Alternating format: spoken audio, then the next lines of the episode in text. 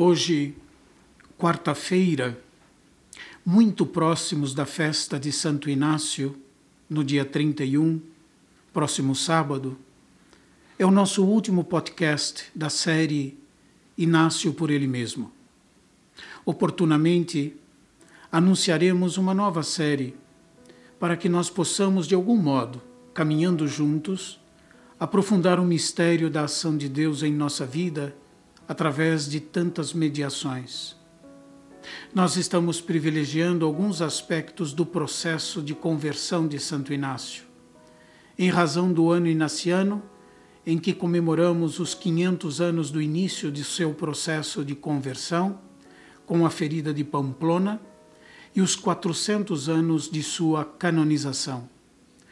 Nosso empenho não tem a pretensão de ser exaustivo mas oferecer modestamente algumas pistas de reflexão, além de estimular o ouvinte a ler ou revisitar a autobiografia de Inácio.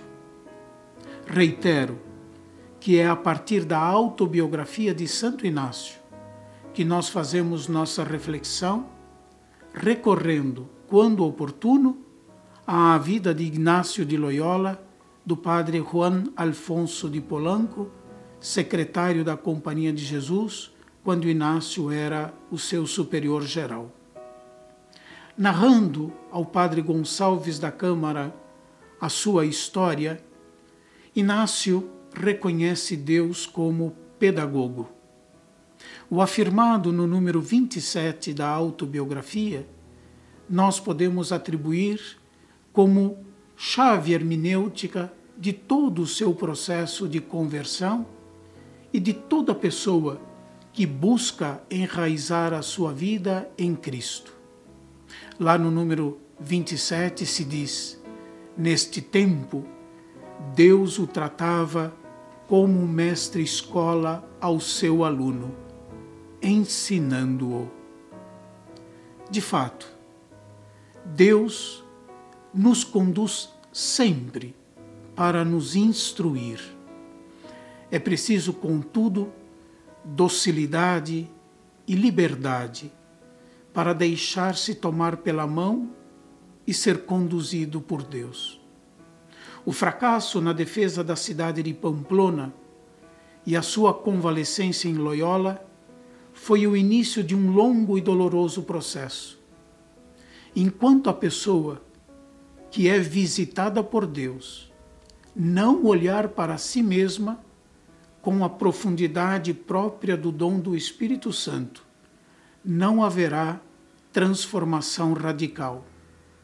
Aparência, bons propósitos, ainda que importantes, não é ainda conversão. Vejam o que é dito no número 14 da autobiografia no caminho de Navarrete para Montserrat. Portanto, depois de Inácio deixar a casa dos Loyolas. Abram aspas.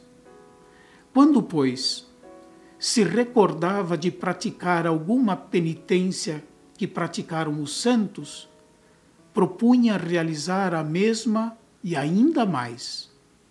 Nestes pensamentos, sentia toda a consolação e não olhava circunstância alguma interior, nem sabia o que era humildade, nem caridade, nem paciência, nem discrição para regular ou medir estas virtudes.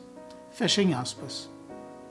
Ainda que com bons desejos, nesse período, Inácio compete com os santos e ignora os valores do Evangelho, podemos dizer. O seu ego ainda o domina. Não é de se estranhar que mais tarde Inácio tenha dito que a maior vitória que alguém pode alcançar é a de vencer a si mesmo. A saída de si mesmo, o olhar para si mesmo, se dará somente em Manresa às margens do rio Cardoner, lhe serão abertos os olhos do entendimento. ao contrário de Narciso, que foi tragado à morte pela própria imagem. No número 30 da autobiografia, sobre este fato se lê: abram aspas. Não tinha visão alguma, mas entendia e penetrava muitas verdades, tanto em assunto de espírito como de fé e letras. Fechem aspas. Aqui tem início de modo extraordinário a segunda etapa de sua conversão, a saber, a conversão cognitiva. Sem compreender profundamente si mesmo, nem a realidade das coisas espirituais e terrenas, não é possível verdadeira mudança. Para o padre Polanco, se tratou de uma experiência de iluminação.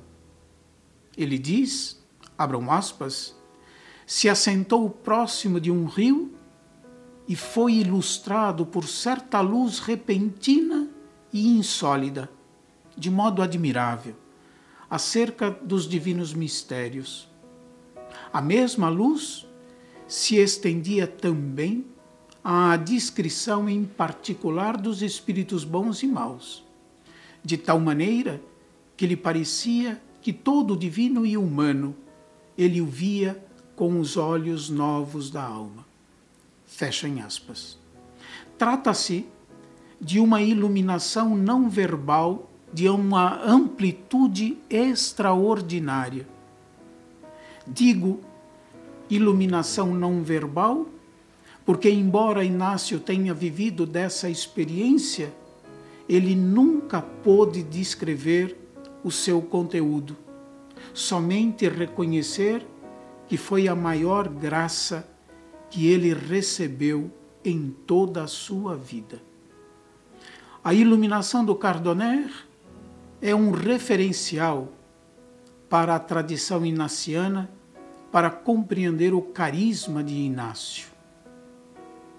Manresa foi a nova e decisiva etapa no processo de transformação da vida do peregrino. Para ser iluminado, Inácio teve que assentar às margens do Cardoner. Como nós precisamos, queridos ouvintes, ser mais fortes que as muitas atividades e peregrinações que nos impedem de acolher o dom de Deus e muitas vezes nos agitam. A palavra é um dom inerente à criação do ser humano. Mas nós não temos como interlocutores somente Deus e os nossos semelhantes. Nós falamos e conversamos também com os nossos pensamentos, com as nossas fantasias, as nossas imagens, com recordações, desejos e sentimentos. Tudo isso é suscitado em nosso interior. Isso tudo nos advém como causa de muitos e variados fatores. Não raras vezes, esses interlocutores internos falam todos ao mesmo tempo. E não é raro. Quando isso acontece, o barulho interno é forte, é muito forte. Para que essa polifonia interna se aquiete, é necessário um momento de interpretação. A conversão de Inácio foi acontecendo na medida em que ele foi se dando conta das diferentes vozes que falavam dentro dele. A primeira atitude é dar-se conta de que há diferentes vozes e muitas vezes essas vozes estão em conflito. Em seguida, caiu na conta de que dessas vozes, uma delas era de Deus. O importante nessa primeira etapa da experiência de Inácio foi a consciência de que uma voz produzia nele efeitos afetivos. Quando essa voz ressoava no seu interior, quando ele dava atenção a ela, ele experimentava ânimo, alegria, reconciliação, paz, serenidade, amor, bons desejos. Deste modo, Deus e Inácio começaram suas silenciosas conversações, fazendo sinais um ao outro, até que esse sinal se transformou numa iluminação não verbal, quase inefável, que permitiu a Inácio não se afogar na ilusão e na paixão de sua autoimagem. Nós terminamos com isso, queridos ouvintes, essa série sem concluirmos. Não é falta de tempo, é opção de somente abrir o portal para que outros tesouros do baú inaciano sejam descobertos. Termino com esse trecho do poema Impropérios de Adélia Prado. Me estende, Senhor, tua mão de ferreiro, que segura trens e navios, puxa pelo nariz os aviões. Que boa é a vida se não me abandonas. Um violino muito ao longe chora, saliente e vagarosa chega a noite. A hora, o açoite, que valem, se vos tenho ao meu lado ó meu pastor. Queridos ouvintes, obrigado por estarmos juntos ao longo dessas quatro semanas em que refletimos sobre o processo de conversão de Inácio de Loyola e assim nos preparamos para celebrar a sua festa no dia 31 de julho.